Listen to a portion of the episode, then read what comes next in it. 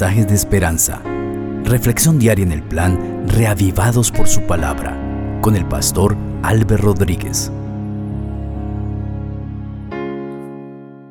Un saludo especial, queridos amigos. Qué bueno poderles saludar en este día que el Señor nos regala cuando estamos listos para hacer el estudio de la palabra del Señor. En esta ocasión será el Salmo 53, nuestro salmo de estudio, de reflexión. El Salmo 53, escrito por David, tiene un mensaje especial para ti en esta ocasión. Vamos a orar para que el Espíritu Santo impresione nuestro corazón y que juntos podamos escuchar la voz de Dios a través del texto bíblico.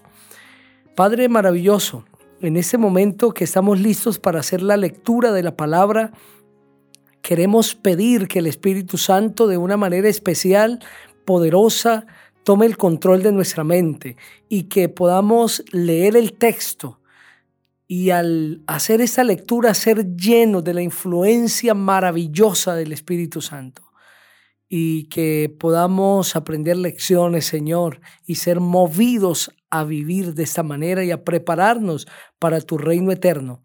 Bendice a cada persona que está escuchando donde quiera esté, seguramente atravesando circunstancias muy desfavorables, circunstancias difíciles en su vida, con interrogantes tan grandes que no sabe si algún día se van a responder, o quizás viviendo los mejores días de su vida, cualquiera que sea, Señor, si es un día soleado o es un día oscuro y tormentoso, que tú puedas tocar el corazón de cada uno y de acuerdo a su manera de entender y a sus necesidades, hablar a su corazón en el maravilloso nombre del Señor Jesucristo. Amén.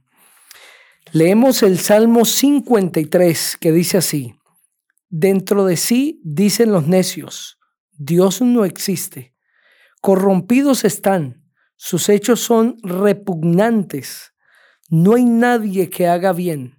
Desde el cielo Dios observa a la humanidad para ver si hay alguien con sabiduría que busque a Dios pero todos se han desviado, todos a una se han corrompido, no hay nadie que haga el bien, ni siquiera hay uno solo.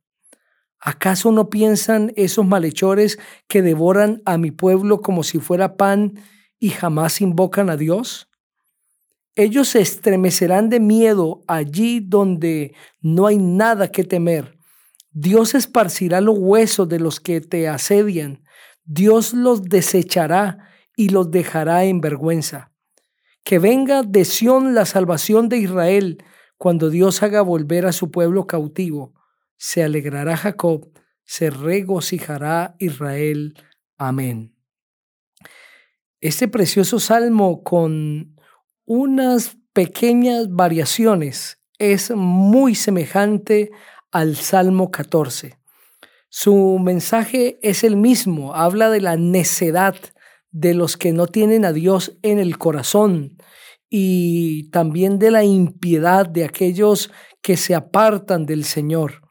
Pero también este precioso salmo es esperanzador, pues habla de la salvación que Dios dará a su pueblo, de lo segura que es la salvación, este salmo habla de que en las diferentes circunstancias que el pueblo atraviesa, Dios siempre es su escudo y protector.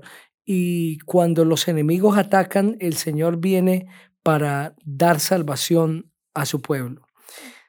Negar a Dios, de acuerdo al primer verso de ese salmo, es una necedad, es una expresión de la necedad.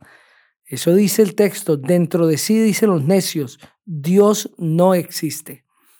La negación de Dios es una necedad del corazón. Es una evidencia de que el hombre está eh, caminando de acuerdo a sus concupiscencias, de acuerdo a su razonamiento. Porque detrás de la existencia de Dios o de esa verdad que anuncia que Dios es real, no solamente hay una doctrina, sino que hay una realidad de la existencia No podemos entender la existencia sin comprender que ha habido alguien que le ha dado origen.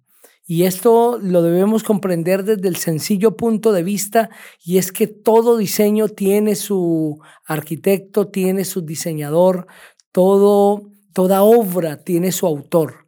Y el cuerpo humano, el cosmos todas las leyes complejas de este universo nos predican de que existe un Dios poderoso que es el creador del cielo y de la tierra.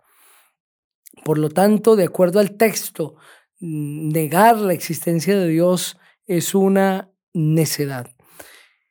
El corazón del ser humano se ha ido corrompiendo con el paso del tiempo. Eh, a través del pecado, el diablo ha hecho su obra de degradación en la mente humana a tal punto que dice el Salmo, no hay nadie que haga el bien. La inclinación del hombre es contraria a la voluntad del Señor.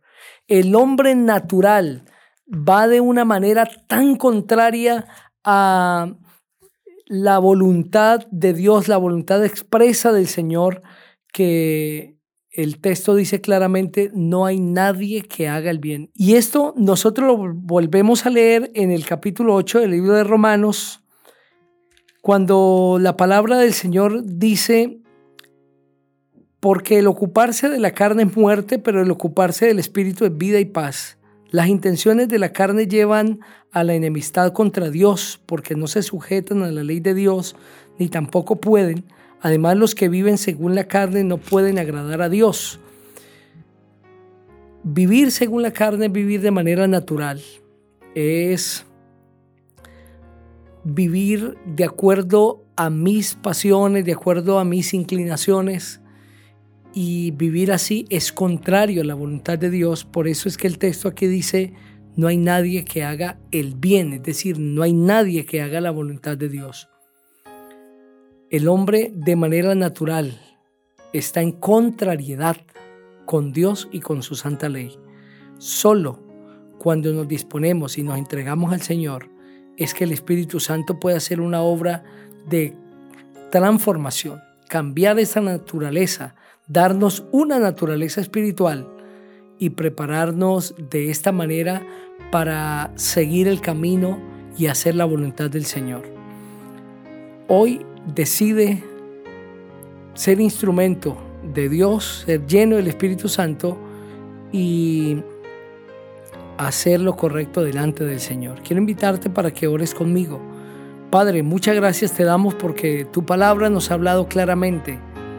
Donde quiera haya una persona escuchando este mensaje, Señor, que tú puedas haberle impresionado y haber llevado su corazón a la reflexión y a la decisión de vivir hoy para Cristo Jesús.